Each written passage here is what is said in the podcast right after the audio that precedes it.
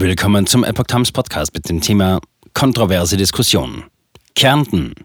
Gender-Leitfaden für Landesverwaltung nach nur einem Tag zurückgezogen. Ein Artikel von Nancy McDonald vom 23. Dezember 2022. Die Kärntner Landesrätin für Frauenbelange, Sarah Schaar von der SPÖ, will Gleichberechtigung, auch in der Sprache. Ein von ihr verteidigter Genderleitfaden für die Landesverwaltung ist höchst umstritten. Das dazugehörige Wörterbuch wurde nach einem Tag zurückgezogen. Die Landesregierung im österreichischen Kärnten hatte sich etwas ganz Besonderes ausgedacht.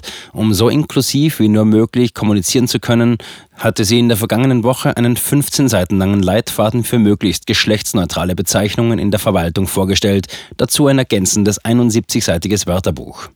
Geht es nach den Urhebern des Leitfadens, heißt der Bauer künftig landwirtschaftlicher Beschäftigter, der Gastwirt zu Besuchsperson, der Polizist zur Polizeikraft, der Sieger zum den ersten Platz belegenden, Vater und Mutter werden zum Elternteil, der Täter zur Unrechtsperson, der Hausmeister zur Fachkraft für Gebäudemanagement, das Vaterland zum Erstland und so könnte man das beliebig fortführen.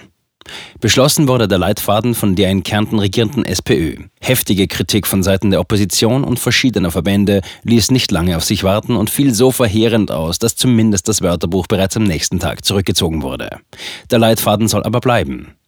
In diesem werden Beispiele für geschlechtergerechte Bezeichnungen und Umschreibungen angeführt, wie etwa die Verwendung des Gender-Doppelpunkts, etwa bei Dienstnehmer-Doppelpunkt-Innen, wenn es nicht nur um männliche und weibliche Geschlechtsidentitäten geht, sondern auch um diverse. Dann kommen in den Schriftstücken Sonderzeichen dazu. Das würde dann in etwa so aussehen. Der Doppelpunkt, die Sachbearbeiter Doppelpunkt-In. Kulturhistorisch gewachsene Begriffe. Laut meinbezirk.at verteidigt die zuständige Landesrätin für Frauenbelange Sarah Schaar von der SPÖ den Leitfaden, es sei überall in Österreich der aktuelle Weg, man wolle Gleichberechtigung. Dabei verwies sie auch auf ein Urteil des Verfassungsgerichtshofs aus dem Jahr 2018. Nicht nur Politiker aus der Opposition zeigten sich empört, auch dem Präsidenten der Landwirtschaftskammer Siegfried Huber ging die Abschaffung der Berufsbezeichnung Bauer zu weit. Wir protestieren gegen diese Vorgehensweise auf das Schärfste. Ein Bauer und eine Bäuerin sind keine landwirtschaftlich Beschäftigten, sondern selbstständig tätige Unternehmer.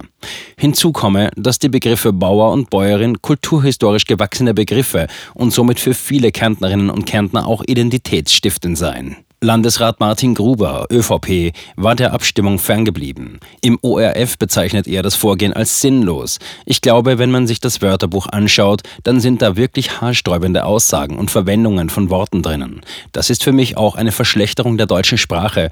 Teilweise würde ich fast von einer Verhunzung sprechen. Irgendwann muss damit Schluss sein, bei aller Wertschätzung auch für Gleichberechtigung.